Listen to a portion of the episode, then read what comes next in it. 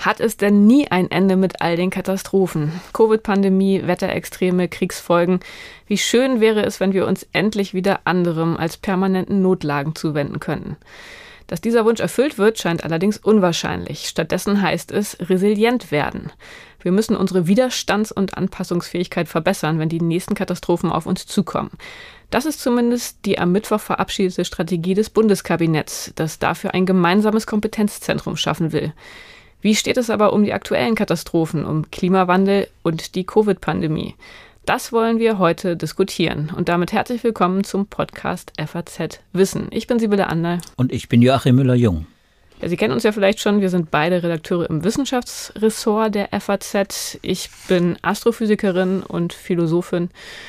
Und Joachim ist Biologe und kümmert sich bei uns vor allem um die Klimafragen und die medizinischen Dinge. Und insofern Joachim, hast du uns heute vor allem auch sehr viele Papers mitgebracht. Ähm, Sie können das jetzt zu Hause oder auch, immer, wo auch immer Sie gerade sind, nicht sehen, aber es ist ein wunderschöner Anblick hier im Studio, denn der Tisch ist voll mit ganz, ganz vielen wissenschaftlichen Artikeln. Ich glaube, so viele Artikel wie in dieser Woche hatten wir selten, Joachim, oder? Ja, wir haben ja eigentlich uns vorgenommen, immer nur ein Paper oder vielleicht zwei zu besprechen pro Podcast. Deswegen äh, kann ich dir versprechen, ich werde nicht zu sehr in die Tiefe gehen. Wir werden das heute mal in der Breite behandeln, aber es ist ja äh, wirklich ein, ein schöner aktueller Anlass, wenn das Kabinett mal etwas Konstruktives auch beschließt, wie so eine Resilienzstrategie, das ja vielen Menschen ja gar nichts sagt, aber wo man einfach ein bisschen mal darauf hinweisen kann, wie wichtig auch dieses Thema eigentlich ist und äh, wie wichtig man es nehmen muss, auch als, als Bürger, weil es geht da um Katastrophenschutz und es geht um Vorbeugung von, von Gesundheitsrisiken und eben auch vielen anderen Notlagen. Und dieses Paper sollte wahrscheinlich, äh, sollte man ansehen oder man sollte mindestens mal gucken, was darüber geschrieben steht. Aber das, wir werden es natürlich auch verlinken, wenn das dann erscheint. Und ich hoffe, dass es dann auch äh, beschlossen wird. Es ist ja erstmal nur im Kabinett und dann gucken wir mal, was daraus wird. Aber wichtig ist, so diese Resilienz, unsere Resilienz äh, des Staates und unsere Resilienz als Bürger muss gestärkt werden. Das zeigen diese ganzen Multikrisen, hm. die wir im Moment haben. Das sind ja fast nie immer nur Einzelkrisen, sondern die Klimakrise, auch eine Biodiversitätskrise und so weiter. Also wir müssen uns alle irgendwie ein bisschen stählen, ein bisschen widerstandsfähiger machen. Genau, die Vielfalt dieser Krisen, die spiegelt sich dann auch tatsächlich so ein bisschen in der großen Zahl von Veröffentlichungen wieder, um die es heute gehen soll. Es sind zwei Themenkomplexe, die heute bei uns auf dem Programm stehen. Einerseits Klimawandel, andererseits Covid-Pandemie unser Dauerthema. Wir fangen aber am besten erstmal mit dem Klimawandel an. Und zwar gab es da eine Sonderveröffentlichung des Science Journals. Da gab es eine Zusammenstellung von ganz verschiedenen Artikeln, also Überblicksartikel genauso wie Meinungsartikel und Studien, die ein ganz interessantes Update liefern zu der Frage des Klimawandels. Äh, Im eingangs veröffentlichten Editorial steht drin, dass, äh, ja, oder ist nochmal das Problem insgesamt zusammengefasst. Die Daten sind nicht neu, das Problem ist nicht neu. Wir alle beschäftigen uns damit schon seit Jahrzehnten, die Wissenschaftler noch viel stärker. Die Technologien sind nicht neu. Das heißt, all das kennen wir schon, was wir heute auch wissen. Trotzdem haben wir nicht gehandelt. Das Problem vor Augen äh, ist irgendwie wenig passiert. Das bedeutet aber auch, dass unsere Optionen immer weniger geworden sind, denn je stärker der Klimawandel voranschreitet, desto weniger ist einfach noch möglich, was man machen kann. Und das war der Startpunkt eben für diese Zusammenstellung von Artikeln. Die Frage, wie kann die Wissenschaft heute helfen? Und ja, Joachim, was, was waren da so die Artikel, die du besonders interessant fandst? Ja, ich fand diesen Artikel, der sich mit der Frage beschäftigt, ob wir vielleicht doch noch dieses äh, berühmte 1,5 Grad äh, Ziel erreichen, natürlich besonders interessant, weil das beschäftigt ja doch viele. Die Katastrophe denken ja viele, die beginnt erst danach. Das stimmt übrigens nicht. Die Katastrophen merken wir jetzt und deswegen ist auch gut, dass wir heute vielleicht drüber sprechen. Morgen ist der Jahrestag der Ahrtal-Katastrophe. Und die Ahrtal-Katastrophe, diese Überflutung, die wir erlebt haben, nicht nur im Ahrtal, auch, äh, auch Belgien war ja sehr stark betroffen. Mit vielen Toten, die ist ja vielen im Gedächtnis noch und die Bilder sind vor allem im Gedächtnis. Und deswegen äh, ist diese Frage, wie realistisch ist es, dass wir dieses Paris-Ziel 1,5 Grad erreichen und damit so die ganz den ganz gefährlichen Klimawandel, wie man früher sagte, gefährlicher Klimawandel, wird heute kaum noch benutzt, aber weil es eigentlich heute schon gefährlich ist, wie wir alle äh, wissen äh, und auch so wahrnehmen, weil diese Frage eben jetzt immer wieder durchgerechnet wird. Man muss sagen, das ist nicht die erste Berechnung, ob wir das schaffen, aber es ist sehr schön zusammengefasst. Es ist ein Review von Wissenschaftlern, von Geografen äh, aus Kanada, die eben äh, zu dem Schluss kommen, dass eben die jedenfalls heute verfügbare Evidenz aus dem, was die einzelnen Staaten, es sind fast 200 Staaten, die dem Pariser Klimaziel ja zugestimmt und den entsprechenden Vertrag auch unterschrieben haben, dass die Evidenz, soweit man die geophysikalischen Rahmenbedingungen äh, mit einbezieht und berücksichtigt und eben die ganzen politischen und sozialen Kontexte, äh, in die diese Ziele äh, gebettet sind und von denen sie abhängen am Ende, dass die eben darauf hindeuten, dass wir zwar einige interessante Einstieg haben in die CO2-Reduktion. Man sieht schon einen Knick bei den Emissionen, einen leichten Knick, nicht bei dem Anstieg in der Luft, aber bei der Emission selbst. Äh, aber dass diese Emissionsreduktion, die man jetzt erreicht hat, die übrigens natürlich 2019 durch die Pandemie äh, natürlich stark reduziert waren, genau, noch nicht ausreichen. Prozent weniger. Genau, ich da gelesen. Aber jetzt sind wir wieder auf dem Niveau von vorher. Also insofern ist dieser Knick sofort auch wieder wettgemacht worden. Genau, wenn wir, wenn wir auf dem Niveau natürlich weitermachen könnten, sechs Prozent weniger pro Jahr, dann würden wir wahrscheinlich das äh, Ziel erreichen. Äh, die, die Wissenschaftler haben ja berechnet, dass, äh, dass wir aufbauend auf dem IPCC-Bericht, dem Weltklimaratsbericht, dass wir ein restliches Budget für die Kohlenstoffemission, Kohlendioxidemission bis ähm, zur Klimaneutralität haben und dieses Kohlenstoff-Restbudget, das wir quasi aufbrauchen dürfen, das entspricht etwa 360 bis 500 äh, Milliarden Gigatonnen. Das sind etwa, wenn man diese 500 mal nimmt als obere Marge, 500 Milliarden, das sind etwa 12,5 Jahre der aktuellen Emissionen. Also noch 12,5 Jahre dürften wir so weitermachen.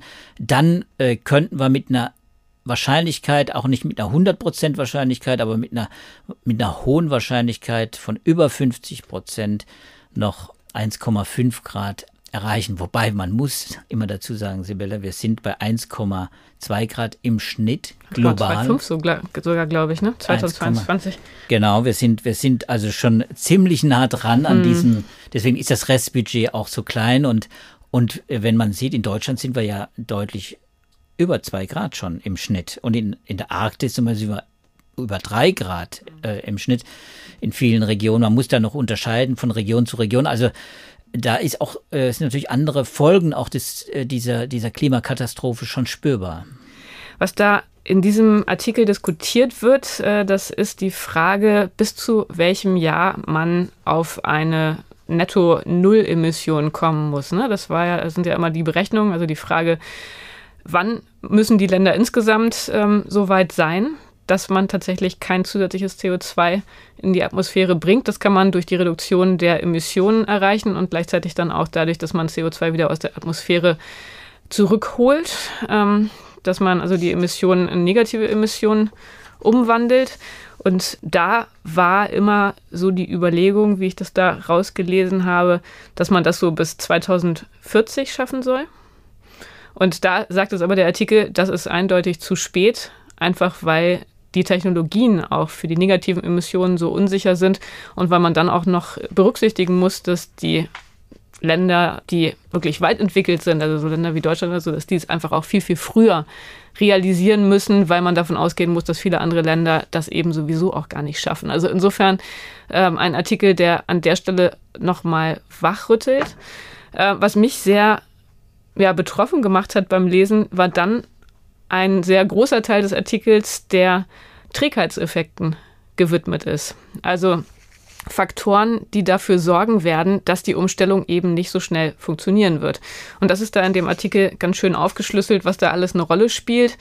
Also auf der einen Seite infrastrukturelle Probleme. Da war in dem Artikel angeführt, dass Emissions, das Emissionsbudget, das du ja gerade schon angesprochen hattest, dass das im Prinzip schon lange ausgeschöpft ist, wenn man davon ausgeht, welche existierenden und beantragten Infrastrukturen überhaupt jetzt schon im Spiel sind. Die also Committed also, Emissions, ne? Diese. Genau, also wenn man sich überlegt, welche Schiffe, welche Flugzeuge, welche Kraftwerke es gibt und welche gebaut werden sollen, dann muss man sagen, äh, wir haben da jetzt schon überhaupt gar keinen Spielraum mehr. 846, ich habe mir die Zahl gemerkt. 846 Gigaton. Ja. Da bin ich auch zusammengezuckt, dachte, wow, das ist ja das Doppelte dessen, was äh, gewissermaßen uns überhaupt noch erlaubt ist, aber das ist schon gewissermaßen eingebaut in die Infrastruktur von heute. Genau. Kohlekraftwerke, genau. ja. Gaskraftwerke auch, äh, äh, Ölkraft und Verkehr und alles, was, was alles schon äh, quasi unterwegs ist. Das äh, fand ich auch äh, sehr bedrückend. Deswegen äh, geht ja dieser, diese, dieser Review auch sehr stark darauf ein, auf diese negativen Emissionen, das, was genau. du sagtest, was, ja. man, was danach passieren muss, wenn äh, die Mitigation, diese ja. Emissionsminderungen erreicht sind, dann ist eben nicht damit getan. Das mhm. ist, dann ist das Klimathema nicht abgehakt. Genau, aber da äh, ist dann auch ein weiterer Punkt die technologische Trägheit, dass das eben auch nicht so schnell geht mit den Neuentwicklungen. Und das habe ich auch daraus gelesen, dass einfach die Entwicklung der Technologien für die negativen Emissionen mit so großen Unsicherheiten behaftet sind, dass auch da einfach äh, gesagt werden muss, wir können uns darauf einfach nicht wirklich verlassen. Also weil es einfach dauert, bis diese, bis diese genau. Technologien erstmal installiert sind, bis sie überhaupt entwickelt sind, zur, mhm. zur Marktreife gebracht sind, bis sie entwickelt sind, bis sie auch Wirkung zeigen. Das ist ganz schwierig. Und äh, ja, wenn ich jetzt meine Liste von Trägheiten noch zu Ende bringen darf. Nächster Punkt, äh, die soziopolitische Trägheit, also dass die Systeme einfach sehr träge sind, weil natürlich alle Länder ein Problem damit haben, schon allein politisch fossile Vorkommen zum Beispiel nicht zu nutzen. Das sind ja enorme ökonomische Werte, die da verloren gehen. Und das äh, weiß ja jeder selber aus der Alltagsanschauung, wenn man die Nachrichten verfolgt. Das ist wirklich schwer, diese Trägheiten zu überkommen. Dann nächster Punkt, die öffentliche Meinung. Da gibt es nach Ansicht der Autoren bisher keine konsistente Reaktion. Also man, es gibt Länder, wo das Bewusstsein schon sehr hoch ist, dass die Klimakrise etwas ist, äh, was Handlung notwendig macht. Gleichzeitig ist aber einfach der Impuls sehr stark, dass Menschen natürlicherweise wollen, dass alles so bleibt, wie es ist. Und dann die institutionelle Trägheit, äh, auch das ähnlich wie die politische Trägheit, etwas, dass man Änderungen einfach auch in sozialen Systemen sehr, sehr schwer schnell realisieren kann. Dann wird noch die kulturelle Trägheit genannt, wenn es um die individuellen Beiträge geht, also zum Beispiel um die Möglichkeiten, das eigene Mobilitätsverhalten zu verändern oder die Ernährung umzustellen, weniger Fleisch zu essen. Das ist natürlich was, was auch wiederum kulturell sehr, sehr schwierig zu implementieren ist.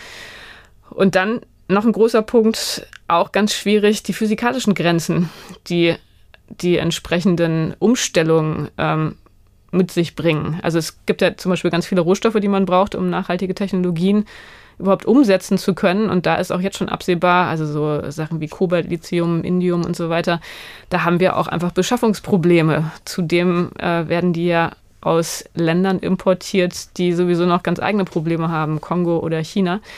Wenn man neue Vorkommen entdeckt, muss man die Minen aufbauen. Auch das dauert im Schnitt 16 Jahre, steht dort in dem Artikel. Also all das sind so Faktoren. Ich bin da wirklich sehr deprimiert aus der Lektüre rausgegangen, muss ich sagen. Ich nicht. Ich kannte die natürlich vor, weil wir das alles in den Klimakonferenzen, Klimagipfeln, in den, auch im sechsten äh, äh, Sachstandsbericht des äh, Weltklimarats natürlich alles schon im Prinzip nachlesen konnte. Das mhm. sind alles Dinge, die hier allerdings in diesem Review sehr schön komprimiert und dann beispielhaft auch aufgezogen wurden.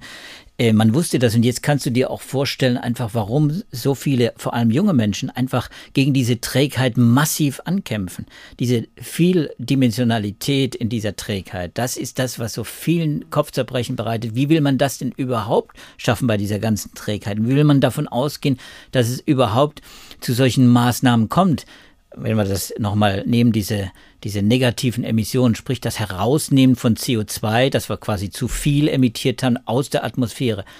Wie will man das machen? Technologie, du hast gesagt, so viele Trägheitsmomente, die mhm. da drin stecken und so viele Utopien, die da drin stecken, die vielleicht gar nicht realisiert werden oder sich jedenfalls so wirkungsvoll nicht realisieren lassen oder nur ganz teuer realisieren lassen, dass, sodass keiner bezahlen kann. Aber davon abgesehen finde ich auch einen wichtigen Punkt in diesem Paper eben, dass diese, diese Bereitschaft, negative Emissionen überhaupt in Angriff zu nehmen, und das muss ja auch wieder weltweit passieren, das reicht nicht, wenn Deutschland vorangeht oder wenn Belgien und Deutschland und Schweiz und, oder Europa. Nein, es muss weltweit passieren, weil die Atmosphäre gehört uns allen. Wenn das weltweit passieren soll, dann muss das natürlich auch wieder vereinbart werden.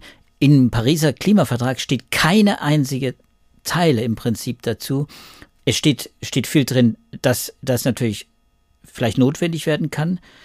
Alle Wissenschaftler, äh, die darüber nachdenken, ob wir das 1,5 Grad Ziel erreichen, sind sich eigentlich bewusst, dass es dazu kommen muss, dass es ein Overshoot gibt, dass es also, dass wir über die 1,5 Grad vielleicht sogar hinausschießen und dann spätestens ist ja klar, müssen wir negative Emissionen, da müssen wir mehr aus der Atmosphäre rausziehen. Alle sagen, es wird nötig sein. In welchem Umfang ist noch völlig unklar.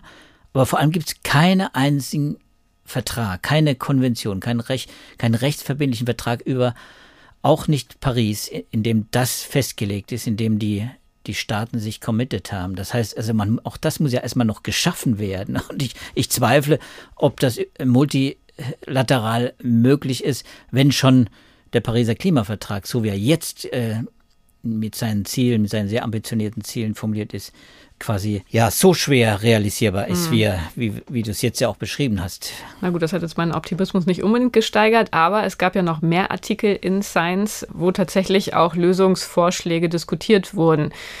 Vielleicht können wir da mal welche rausgreifen. Da war zum Beispiel ein Paper, was wir vielleicht auch jetzt gar nicht in allen Details diskutieren können, auch weil es jetzt nicht wirklich unser Fachgebiet ist, aber wo wirklich ökonomische Lösungen, also Lösungen auf Seiten der Wirtschaft diskutiert wurden. Also einfach auf der Grundlage der Beobachtung momentan ist es so, dass wirtschaftliche Interessen den Klimaschutzinteressen normalerweise entgegenstehen, dass es da auch einfach viele Bewegungen gibt in Hinsicht auf Unternehmen, die dann Produktionen zum Beispiel auslagern können in andere Länder und so weiter, die dann Klimavereinbarungen auch unterlaufen können. Und da der Versuch und die Überlegung, dass man Strategien entwickeln müsste, die diese Bestrebungen, also die ökonomischen und die Klimaschutzbestrebungen parallelisieren, also in Einklang bringen. Und das wäre natürlich schon mal eine Strategie und eine Richtung, ähm, die sehr vielversprechend klingt, wenn man das irgendwie schafft, dass es eben auch im Interesse der Unternehmen selbst liegt, sich ähm, für den Klimaschutz zu engagieren und ähm, ja, die Gewinne durch Klimaschutz zu maximieren. Ja, ich, äh, ist ein ganz interessantes Paper, kommt übrigens aus Berlin vom MacArthur-Institut. Eine Gruppe, die, die sich mit der Frage eben beschäftigt hat, wie der globale Handel, der Welthandel quasi äh, zu einem Partner des Klimaschutzes, äh, zu einem Treiber des Klimaschutzes und eben nicht äh, des Klimawandels gemacht werden kann. Das muss also, der, der Handel muss sich im Prinzip in vielen Bereichen um 100 80 Grad drehen. Das ist natürlich jedem klar. Wir erleben das ja in vielen Bereichen, im Verkehrsbereich zum Beispiel, ähm, spürt es auch jeder inzwischen, dass diese Transformation natürlich auch wirklich auf die Straße kommt, dass das was bedeutet. Das äh, wird ja jeden Tag auch in der Politik inzwischen auch kommuniziert. Aber hier wird nochmal skizziert, wie welche möglicherweise ja Governance, äh, welche Möglichkeiten es gibt, den Handel vielleicht auch so äh, in eine Richtung zu lenken. Ich sage jetzt nicht zu regulieren, weil das, das hören Ökonomen sowieso ungern, wenn, wenn, wenn etwas reguliert werden soll. Aber ich fürchte, es wird auch eine Regulation bedürfen. Ich glaube, das ist auch völlig klar, weil der Markt regelt äh, das nicht. Äh, solange es jedenfalls diese großen Vorräte und diese großen, wie du schon sagtest, äh, diese großen, ja, schon Committed Emissions schon gibt. Wir haben diese Anlagen, die müssen irgendwann stillgelegt werden. Punkt. Sonst, sonst, wenn diese ihre Potenziale ausschöpfen können, dann wird allein das, der Handel mit den Rohstoffen, mit den Brennstoffen und das Verbrennen dazu führen, dass wir weit über drei, vier Grad kommen. Und das ist natürlich dann wirklich gefährlich. Also das ist nicht wirklich gefährlich. Das ist dann natürlich eine, ein Bereich, in dem wir noch gar nicht sagen können, wohin das führt. In der Arktis kann man sehen, dass es eben hochdramatisch werden kann für viele Ökosysteme und auch, auch für den Menschen. Ja, und äh, das sind ein paar interessante Vorschläge in diesem Paper äh, von der MCC-Gruppe äh, aus Berlin, zum Beispiel die Clublösung, die immer stärker diskutiert werden. Es gibt in den Klimaverhandlungen ja dann Vorstöße immer von besonders ambitionierten Gruppen und Ländern, die dann äh, eigene Lösungen und quasi als Vorreiter dann versuchen daraus hervorzugehen und dann die anderen mitziehen wollen, wenn es um, um Veränderungen geht. Und hier gibt es dann eben die Idee von Clublösungen, von von besonders ambitionierten Staaten, die dann den Handel forcieren mit eben klimafreundlichen Technologien, klimafreundlichen Produkten und die alles andere, gewissermaßen alle anderen, die von außen kommen, die eben nicht klimafreundlich agieren, dann eben bestrafen mit Zöllen zum Beispiel oder mit Gebühren oder was auch immer. Also das sind dann so, so Lösungen, die ich jetzt auch von außen betrachte, bin ja kein ökonomischer Experte, aber als, als, als natürlich als, als marktkonform noch betrachten würde, ist ja heute auch schon, schon so unser Markt gestrickt. Also von daher äh, reingucken. Wir werden diese, auch dieses Paper natürlich äh, verlinken. Ich finde, ich finde auch noch ein anderes Paper ganz interessant. Äh, das Klimathema ist ja unendlich. Da könnten wir viel, mm. viele Podcasts mitgestalten.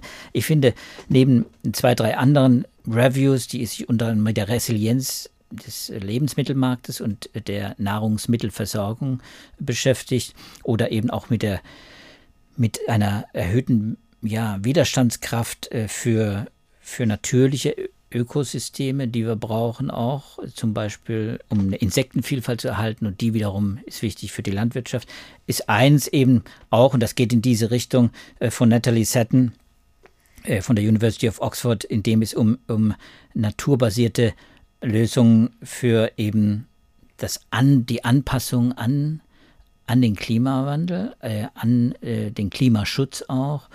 Und eben auch äh, ja, Naturlösungen gewissermaßen, naturfreundliche Lösungen, um dieses Klimaproblem überhaupt in den Griff zu kriegen. Und äh, das sind zum Beispiel, gehört da auch die Wiederaufforstung mhm. dazu. Das kennt jeder, also mehr Wälder schaffen, Wälder binden Kohlen, äh, Kohlenstoff.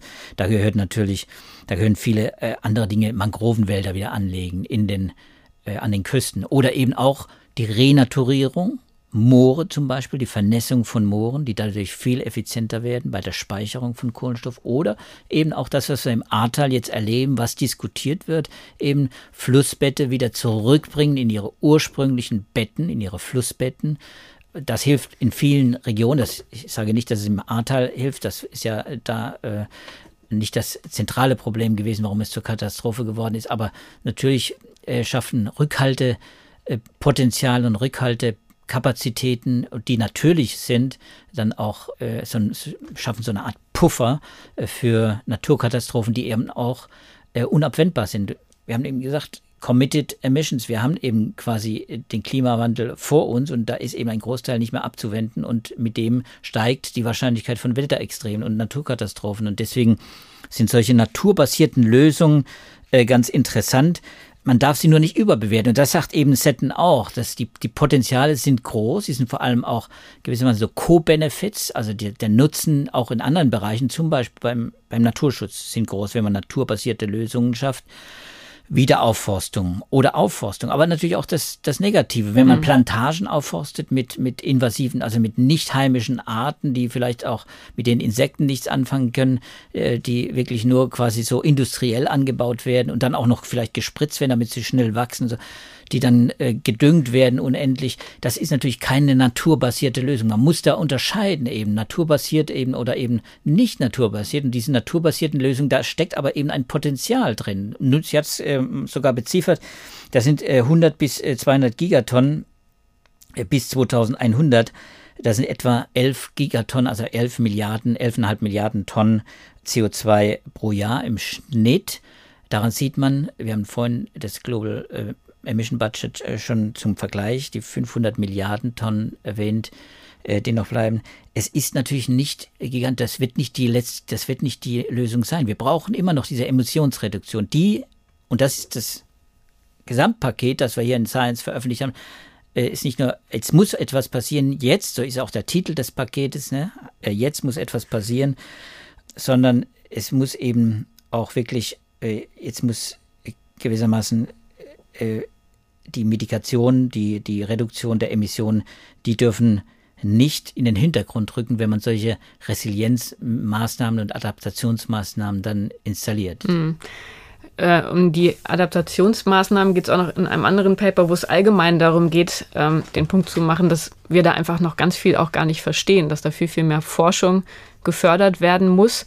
Das hattest du ja auch gerade schon angesprochen und anklingen lassen, dass das ja auch in beide Richtungen geht. Also es gibt ja auch Strategien, die erstmal äh, sinnvoll erscheinen und gut gemeint sind, aber die dann wieder auf andere Weise nach hinten losgehen. Also was die da als Beispiel nennen, das sind ähm, so Mauern vor den Küsten, die dann dazu führen, dass die Küsten sich verändern, dass Strände zerstört werden.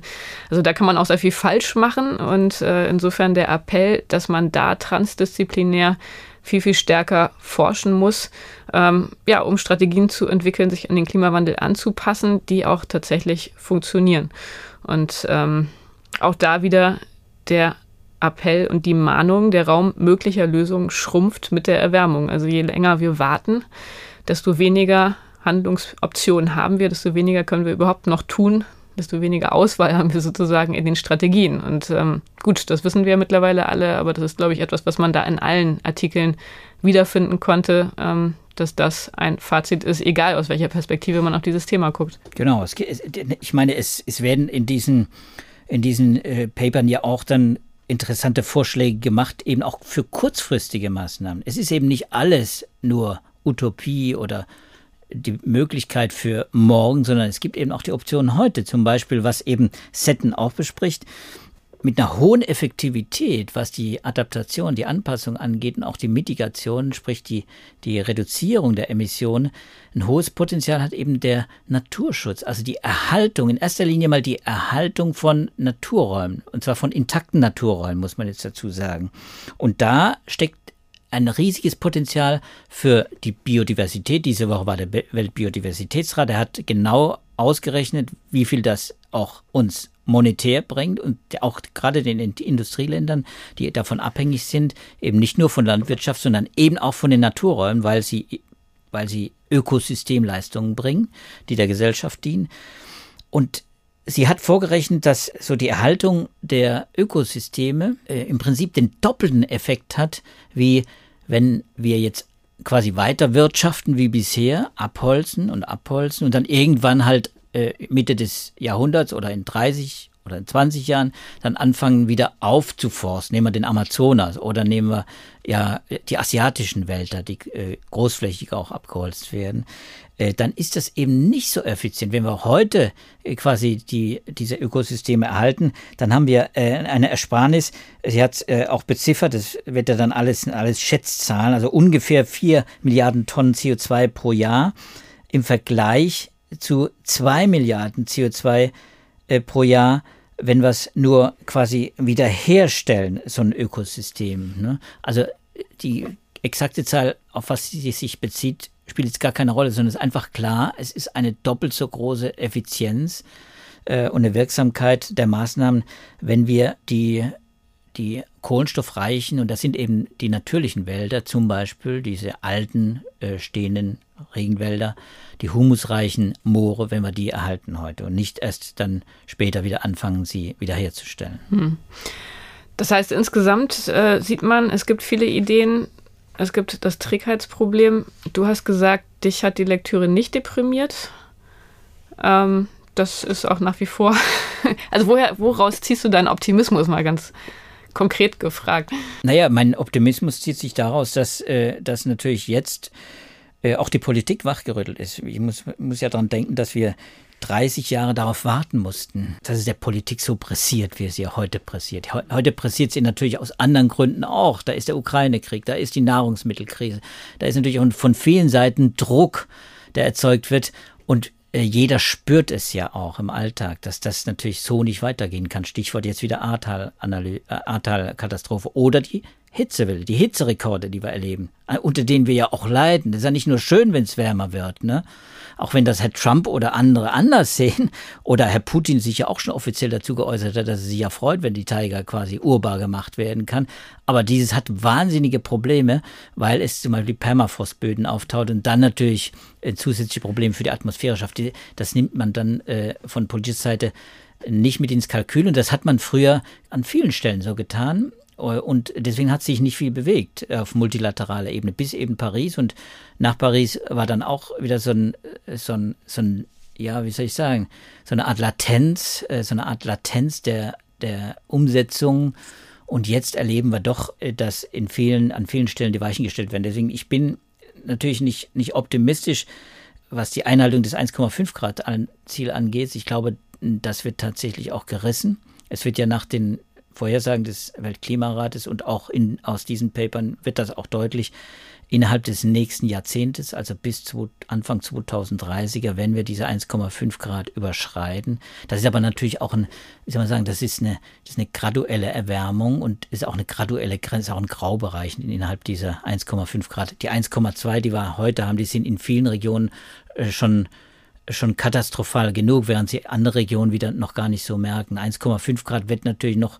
viel mehr die Arktis noch viel mehr in Mitleidenschaft ziehen.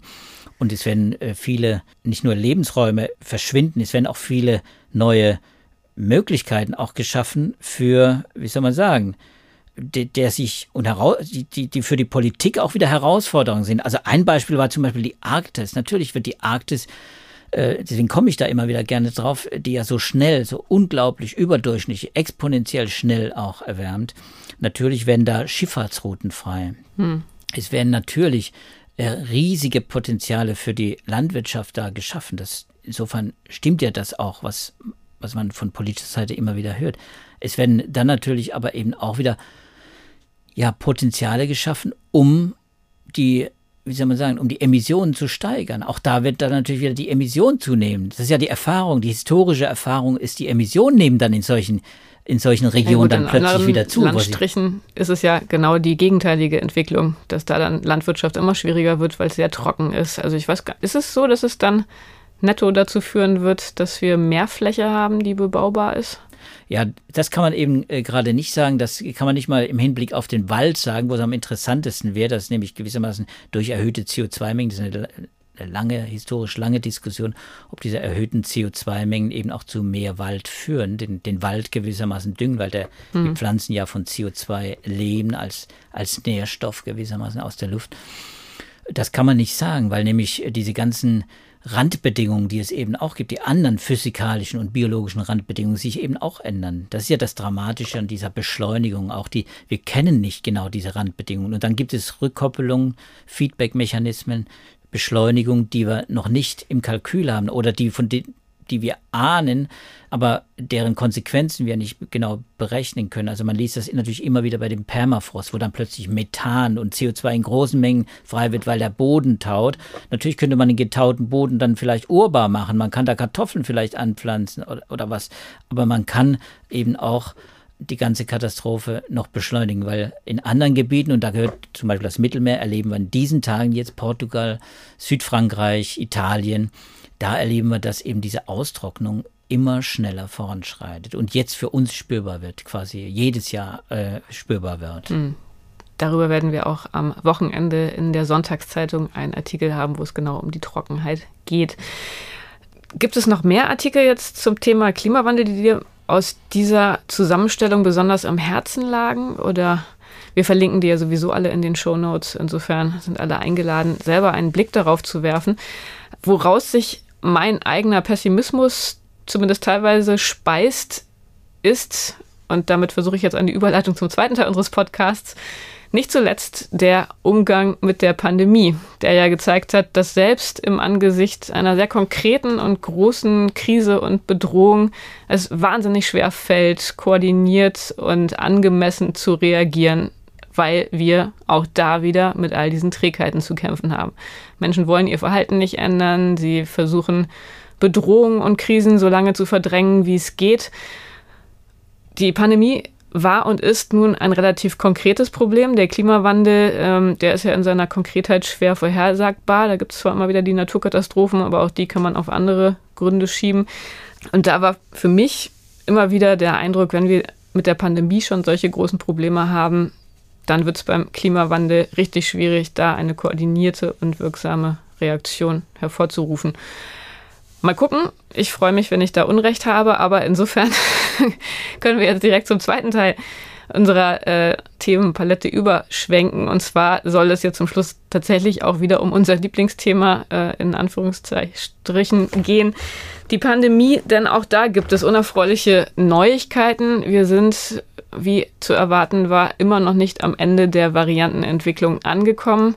Jetzt gerade auch in diesen Tagen hört man wieder von neuen Varianten, die mutmaßlich gefährlich, gefährlicher sind als die Varianten, mit denen wir uns aktuell in der Sommerwelle herumschlagen. Joachim, was ist da der aktuelle Stand? Was wissen wir über die neuen Varianten und über die Möglichkeiten, die wir haben, gegen diese Varianten vorzugehen? Ja, Sibylle, ich würde es ja gar nicht so pessimistisch sehen, wie du es siehst. Ich weiß, wenn man darüber nachdenkt, dann ist das natürlich alles äh, im Moment, vielleicht auch, weil wir nicht mehr so richtig heiß duschen können. Vielleicht ist das auch, hat das auch ganz andere Gründe, warum wir so pessimistisch und so, ich glaube, bei so, dem Wetter so Depri, ist eine kalte Dusche so, besser. drauf sind. Aber äh, es ist jedenfalls so, dass man es gar nicht so pessimistisch sehen muss, denn auch da gilt, in der äh, Hinsicht das Gleiche wie bei der, bei, beim Klima. Wir, wir haben Lösungen. Es gibt Lösungen. Und wir haben jetzt einige schon genannt beim Klima. Und es gibt Lösungen, und da haben wir auch viele schon genannt beim Podcast, im Hinblick auf die Pandemie, nämlich Prävention, Vorsorge treffen. Das, was man auch in der Politik von einigen Seiten immer wieder hört, von den anderen immer wieder gesagt wird, das ist jetzt, brauchen wir jetzt nicht. Jetzt, äh, wir wissen gar nicht, wie es wird und ob das überhaupt äh, gefährlich wird, was da kommt. Der Punkt ist also, wenn man Sentinel-Überwachung, so Stichprobenüberwachung macht äh, über die Verbreitung von bestimmten Varianten oder wenn man Abwassermonitoring macht oder wenn man Lüftungssysteme installiert, äh, das gibt so viele Möglichkeiten. Wenn man Impfkampagnen starten würde, wenn man vielleicht sogar aktiv, wenn man die Leute belohnen würde für Impfung, dann hätte man Lösungen und die haben wir alle parat. Da geht es wirklich darum, dass die Politik handelt. Das sind politische Aufgaben, die liegen alle auf dem Tisch. Und so ist beim Klima auch. Die, die technischen Lesungen liegen auf dem Tisch und die wissenschaftlichen ja, Begründungen, die Argumente liegen alle auf dem Tisch, immer wieder. Und so ist es eben auch jetzt wieder bei den Varianten. Wir hören jetzt, und das ist, deswegen habe ich die Ankündigung gerne mit der Überschrift versehen, wie geht eigentlich Omikron in den Herbst? Nämlich Omikron du weißt ja, äh, ist ja ein Hobby von mir, diese Varianten. Anfangs dachten wir, das ist vielleicht gar kein so großes Thema. Inzwischen wissen wir, wie die Virologen auch, dass es leider ein ganz, ganz großes Thema ist, die Evolution des Virus und diese Mutationsfreudigkeit, diese Variantenreichtum, die ist nicht nur überraschend groß, wenn man es äh, vergleicht mit äh, unserer Kenntnis vor zwei Jahren, sondern äh, die Virologen und Epidemiologen lernen immer wieder dazu, wie, wie, wie variantenreich eben dieses Virus äh, noch werden kann. Und eins, Omikron ist eben da ein wunderschönes Beispiel, aber eben auch ein, ein fürchterliches Beispiel, wenn man jetzt in die Zukunft blickt, äh, wo wir einfach äh, früh dagegen arbeiten müssen, bevor sich eben diese neuen Varianten ausbreiten. Wir haben jetzt eine neue Variante, die im Gespräch ist, sage ich jetzt mal wissenschaftlich. Quasi gibt es da keine Daten, deswegen kann man das auch nicht verlinken. Also ich kann hier keine Studien verlinken. Es gibt keine aussagekräftige Daten zu einer Variante, die äh, kursiert in den sozialen Medien unter und in manchen anderen Medien, äh, die sozialen Medien sehr nahestehen. Centaurus ist der schöne Name. Dieser Centaurus, dieser Name Centaurus übrigens stammt nicht von der WHO, der stammt auch nicht von ECDC, von dem Europäischen Seuchenzentrum, äh, das diese Variante inzwischen als überwachungsbedürftige Variante aufgenommen hat.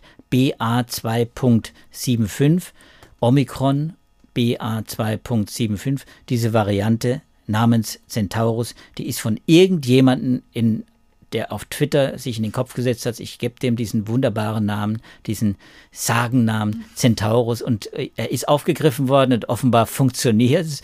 Ich bin gespannt, äh, wie er, wann, er, wann er umbenannt wird, aber äh, wie auch immer diese Variante 2. BA2.75 ist gewissermaßen eine Weiterentwicklung des, des ich sage jetzt mal grob Weiterentwicklung. Es ist eine andere Variante aus Aber dem Omikron-Komplex. Aus dem Omikron-Komplex. Genau, das sind mhm. inzwischen Dutzende von, ein, von Varianten, die wir kennen, äh, von Omikron, nur von Omikron. Dutzende Varianten, die auch gelistet sind.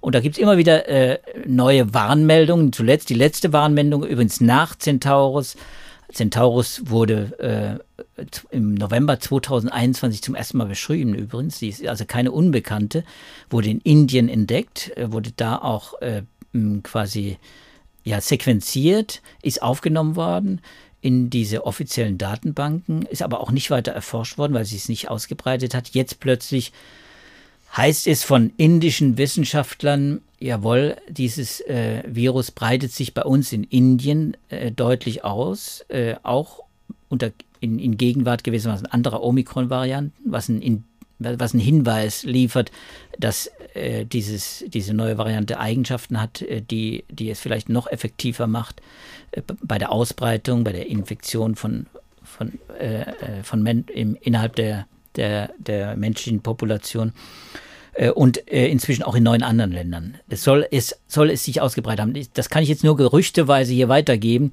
Aber es haben sich einige Virologen mit den Mutationen beschäftigt. Wie gesagt, es ist sequenziert und sie haben sich mit den Mutationen beschäftigt. Und man kann aus den Mutationen, weil man schon so viel Erfahrung hat mit so vielen Varianten, kann man sagen, jawohl, äh, dieses Virus hat offenbar nochmal äh, möglicherweise andere Eigenschaften.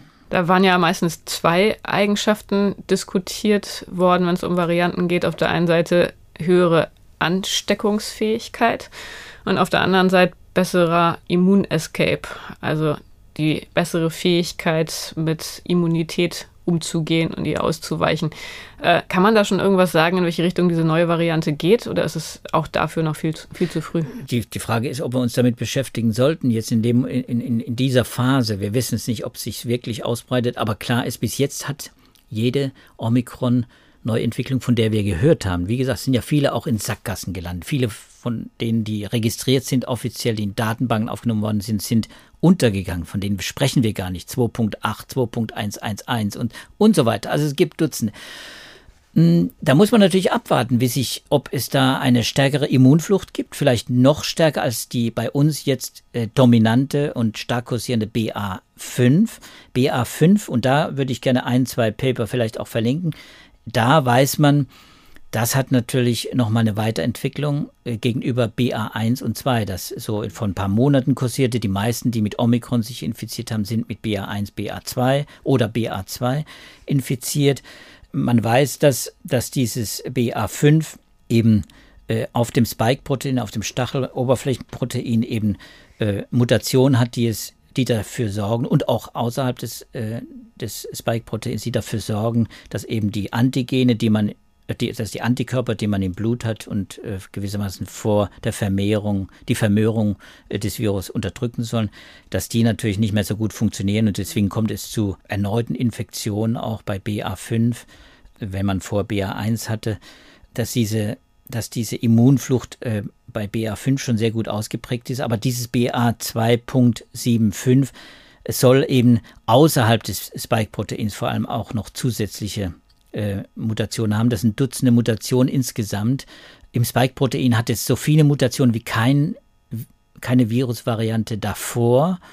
Äh, das heißt, also dieses Virus ist nochmal umgebaut, das Virus hat sich nochmal umgebaut, um sich gewissermaßen zu schützen vor, diese, vor diesen Immunattacken. Aber die Immunattacke selbst ist noch nicht das Problem. Wir erleben das ja jetzt. Viele Menschen infizieren sich, obwohl sie geimpft sind, obwohl sie vielleicht sogar noch eine Infektion hatten.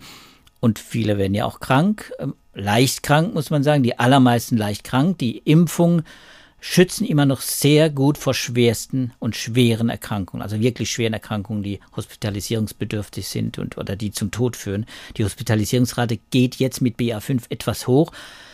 In allen Ländern, wo sich BA5 ausbreitet, auch in den USA, in, in allen Ländern in Europa, aber nicht so krass und nicht so steil und nicht wahrscheinlich auch nicht so hoch, wie es aussieht wie bei BA1, BA2 damals, als Omikron zum ersten Mal aufgetreten war. Das war wirklich quasi ein neuer Serotyp, sagt der Immunologe dazu. Dies ist kein neuer Serotyp, ja, da habe ich auch gleich hm. noch eine Anschlussfrage. Wie kommt es, dass wir jetzt bei Omikron schon so lange feststecken? Ich hatte eigentlich erwartet, dass wir jetzt weiter äh, das Alphabet durchlaufen. Warum gab es zum Beispiel bei Delta nicht so viele Untertypen? Ist natürlich schwer zu erklären, warum, warum ein äh, Virus das andere ablöst. Man kann, man, man kann sagen, Delta war insgesamt pathogener, äh, hat, was den Tropismus, die, die, das, den Befall anderer Gewebe im Körper angeht, was die, die, die Lungengängigkeit zum Beispiel angeht, was die Viruslast angeht, war es sehr viel gefährlicher für, für, für uns. Das heißt, es hat andere Eigenschaften gehabt, aber es hatte eine, offenbar eine Eigenschaft nicht gehabt, diese starke Immunflucht die jetzt Omikron hat. Und Omikron, und das ermöglicht Omikron, sich so schnell auszubreiten. In einem Paper, das ich verlinke, kommt zum Beispiel eben, ist genau dieser, dieser Faktor untersucht worden. Was unterscheidet Omikron gegenüber äh, den anderen Varianten? Und dann ist eben genau der Punkt, es hat einen anderen Modus gefunden, um die Zellen äh, zu befallen, und zwar schon die Schleimhautzellen, sich zu vermehren und dann auch zum großen Teil eben asymptomatisch auch oder vor, der eigenen, vor dem Auftreten der Symptome auch in so einer großen Viruslast aufzutauchen, dass es sich weiter verbreitet. Es hat sich dadurch schnell weiter verbreitet. Es hat gleichzeitig auch äh, sich im Körper noch vermehren können, wenn auch nicht so tief. Es hat eben nicht diese schweren Erkrankungen hervorgerufen, äh, in der großen Masse, muss man sagen, vor allem bei, bei den Geimpften nicht. Aber es war eben äh, bei den Geimpften eben auch zu Vermehrung gekommen. Deswegen war Omikron mit dieser Evolutionsstrategie besonders erfolgreich. Ist es bis heute. Und das ist, und bei BA5 macht man jetzt die Erfahrung, da gibt es ein schönes Paper vom University College in London, ist noch ein Preprint, ist noch nicht äh, äh, gewissermaßen begutachtet, aber da wird von äh, einem zusätzlichen Mechanismus gesprochen und der ist untersucht worden, der bei BA5 und BA4 eben aufgetaucht ist. Äh, das ist so ein Antagon Immunantagonismus, den man vorher noch gar nicht gesehen hat oder jedenfalls nicht untersucht hat, muss man jetzt dazu sagen. Den hat man jetzt mal da jedenfalls sehr deutlich, sehr ausgeprägt gefunden. Ein Immunantagonismus heißt, die Z normalerweise reagiert ja das Immunsystem durch T-Zellen, brauchen wir jetzt nicht vertiefen, haben wir schon oft besprochen. Durch diese ganzen Immunzellen und Antikörper, die wir haben, sorgt äh, unser Immunsystem dafür, dass früher oder später die, Immun die Virusvermehrung unterdrückt wird, äh, dass sie jedenfalls kontrolliert wird bei den Menschen, die wirklich nicht sterben, muss man auch sagen. Es gibt eben die, bei denen das nicht funktioniert. Aber es gibt eben auch da, in den allermeisten Fällen funktioniert es, da reagiert unser Immunsystem. Und was machen da die Immunzellen und das, das Immunsystem? Sie attackieren die Zellen auch, in denen sich Viren vermehren, die quasi von Viren befallen sind. Und die sterben ab, diese Zellen. Und jetzt hat dieses Virus offenbar BA4 und BA5 einen Mechanismus gefunden, um diese, diese Zerstörung der infizierten Zellen zu verhindern und damit auch seine Vermehrung zu verbessern. Deswegen findet man, wahrscheinlich ist das ein Mechanismus, ist jetzt die Interpretation natürlich aus diesen, aus diesen Untersuchungen der Wissenschaftler, das sind, das sind natürlich Laboruntersuchungen, rein experimentell, nicht am Menschen, aber im Labor. Natürlich kann man daraus schließen, dass vielleicht deswegen man bei vielen BA4 und BA5-Infizierten, also aktuell Infizierten, eine höhere Viruslast findet. Das ist ein, übrigens eben, das ist der Punkt, dass eben wir jetzt mit, mit den neuen Varianten quasi auch plötzlich wieder eine höhere Viruslast haben. Jetzt sind wir wieder in Richtung Delta unterwegs, wenn du so willst. Und, äh, und das könnte, und das erwarten Wissenschaftler auch, die sich die Mutation angesehen haben, auch bei BA2.75. Vielleicht wieder eine höhere Viruslast unter Umständen oder vielleicht damit auch verbunden eine höhere ja, Lungengängigkeit, eine, vielleicht eine schwerere Erkrankung. Aber das alles, jetzt das Letzte quasi, ist nicht wissenschaftlich fundiert. Aber warum haben wir immer noch keinen Omikron-Impfstoff? Früher hieß es doch, dass die mRNA-Impfstoffe auch als eine besonders günstige Eigenschaft haben, dass man die sehr, sehr schnell anpassen kann an neue Varianten. Ja, und trotzdem müssen sie getestet werden und trotzdem hat man natürlich auch gar nicht damals erwartet, dass, dass, dass das Virus sich so schnell weiterentwickelt. Das muss man einfach, ich glaube, es gibt einfach, ich habe die Daten dazu nicht, äh, und habe auch nicht die, äh, wie soll man sagen, die, die Gespräche geführt, äh, um, um das genau aufzuklären. Ich bin auch nicht sicher, ob die, äh, die Wissenschaftler bei den Impfstoffherstellern das so zugeben würden. Aber der Eindruck drängt sich natürlich auf, dass, äh, dass sie natürlich äh, Schwierigkeiten haben, dieser Evolution zu folgen. Also wir haben jetzt einen Omikron angepassten Impfstoff von BioNTech zum Beispiel, der geprüft wird, der auch kommt und einen bivalenten Impfstoff, auch von anderen Herstellern, äh, der, die getestet werden im Moment äh, in klinischen Studien, äh, wo dann gegen, das, gegen verschiedene Varianten gleichzeitig äh, quasi äh, eine Immunreaktion erzeugt wird. Aber ja, die Effektivität ist das Problem. Wir sehen ja, dass die Effektivität, nämlich der Infektionsschutz, runtergeht. Und eine, eine, eine Infektionsschutz nachzuweisen, der ist relativ einfach und geht schnell, weil man da muss man die Menschen einfach testen und sieht, sind sie infiziert oder nicht. Aber das ist ja das Problem bei Omikron insgesamt, dass die mit seiner Immunflucht, dass dieser Infektionsschutz schon relativ schnell nach ein, zwei Monaten schon stark runtergeht. Das heißt, die Effektivität lässt da sehr stark nach. Und, ähm, und ich, ich glaube, das ist eines der Probleme, weil diese Veränderungen in der Oberfläche des, Immu des, des Virus eben dazu führen, dass, dass die Immunantwort äh, dann schnell nachlässt, dass sie äh, dass sie die guten Daten äh, nicht so schnell äh, beibringen. Die, das ECDC hat jetzt angekündigt, es sind zwei, es sind zwei Impfstoffe im Moment in Europa in der Zulassungsphase, die auch die neuesten Varianten, und jetzt spreche ich wieder von BA4, BA5 enthalten sollen, oder die jedenfalls dagegen auch äh, gewissermaßen eine Immunität erzeugen sollen. Und die sollen im September kommen. Das ist die Ankündigung. Das ist auch nicht mehr so wahnsinnig weit weg. Wir haben jetzt Juli, August, September, so zweieinhalb, zwei, zweieinhalb Monaten. Aber du hast recht. Anfangs hat man gesagt, in drei Monaten kann so ein mRNA-Impfstoff schnell umgestellt werden. Nur man muss ja auch bedenken, zur Ehrenrettung jetzt der Impfstoffhersteller äh, mit anderen Impfmethoden, Impftechniken wäre das alles gar nicht machbar so schnell. Auch in der Zeit nicht machbar. Und äh, wäre es natürlich noch viel schwieriger, angepasste Impfstoffe zu entwickeln. Es ist eben so, dass dieses Virus eben, was die Evolutionsgeschwindigkeit, was die Anpassungsfähigkeit an den Menschen und seiner ja, verbesserten Immunität dann, wir haben jetzt, viele haben von uns haben Grundimmunität, hm, dass diese ähm, Evolutionsgeschwindigkeit eben jetzt besonders äh, hoch ist. Und damit müssen wir kämpfen. Und damit kann man am besten kämpfen.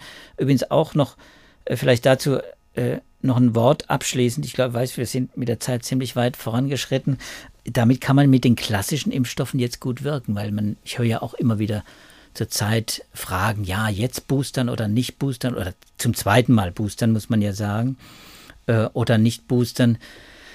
Da gibt es keine offiziellen, äh, wie soll man sagen, äh, keine offiziell einheitlichen Empfehlungen. Wir haben das ja jetzt diese Woche oder letzte Woche auch erlebt, dass die, die europäische, die ECDC zum Beispiel Menschen in Europa über 60 Jahren und Vulnerablen, also Risikopersonen, den zweiten Booster empfohlen hat, sprich die vierte Dosis empfohlen hat, während äh, die STIKO äh, ja schon länger äh, die zweite äh, Auffrischungsimpfung für Menschen erst ab 70 Jahren äh, aufwärts äh, empfohlen hat und Vulnerablen. und wir hören aus den USA, das auch amerikanische Seuchenzentrum arbeitet auf politischen Druck äh, des Weißen Hauses darauf hin, dass in Kürze eben die zweite Auffrischungsimpfung für alle Erwachsenen äh, forciert werden soll und propagiert werden soll. Das lässt sich ja nicht erzwingen, da gibt es mhm. auch keine Impfpflicht. Aber das ist ja alles auch richtig. Der Streit ist auch sinnvoll und äh, darüber muss man auch schreiben, äh, schreiben was, was uns jetzt angeht. Darüber muss man sich Gedanken machen, wie sinnvoll es ist für den Einzelnen, ob es äh, ob man jetzt äh, auffrischt oder vielleicht noch wartet, bis eben im September, Oktober angepasste Impfstoffe kommen. Äh, da will ich jetzt gar keine pauschale äh, Empfehlung geben. Klar ist, wer ein erhöhtes Risiko hat für, für eine Erkrankung, für eine schwere Erkrankung, Diabetes, schweren Bluthochdruck, auch immunsupprimierte Patienten, eben ein hohes Alter, der sollte jetzt wohl schon über eine äh, zweite Auffrischungsimpfung nachdenken und sollte es auch machen, wenn möglich, äh, während die anderen sicher auch ein bisschen warten können. Das wäre jetzt meine, mein Weg. Äh, aber der Punkt ist ja, und da, da schließe ich jetzt an die alten Podcasts an, die wir schon hatten. Wir müssen eben auch vor allem die in den Blick nehmen, die noch nicht geimpft sind. Wir haben heute eine Impfquote von 78 Prozent. Wir hängen da fest quasi bei 78 Prozent. Die eine Impfdosis haben äh, 76 Prozent die zwei und 61 Prozent äh, mit, mit einer Dreifachimpfung, die für mich ja dann auch erst vollständig geimpft sind. Also 61 Prozent äh, quasi wir haben übrigens der Vollständigkeit halber 6 Millionen, sprich 7,3 Prozent sind laut dem Impfdashboard des RKI, äh, haben inzwischen schon eine zweite Auffrischungsimpfung äh, genommen. Aber der Punkt ist, die, die Älteren, also die, nehmen wir jetzt mal die mindestens 60-Jährigen, die über 60-Jährigen, das ist das, was das ECDC, wo die jetzt quasi eine zweite Auffrischungsempfehlung haben. Da haben wir im Moment eben eine, eine, eine Quote von 85 Prozent bundesweit, in den östlichen Ländern deutlich darunter, zum Teil unter 50 Prozent. Aber nehmen wir jetzt mal den Schnitt 85 Prozent die also eine, äh, eine, eine Auffrischungsimpfung haben, aber nur jeder fünfte, also 20 Prozent etwa, äh, einer von fünf hat eine zweite Auffrischungsimpfung von den über 60-Jährigen. Und glaube, da muss man jetzt daran arbeiten, in den nächsten Monaten, während diese Sommerwelle läuft. Wir haben eine Inzidenz von 700 im Schnitt gerade.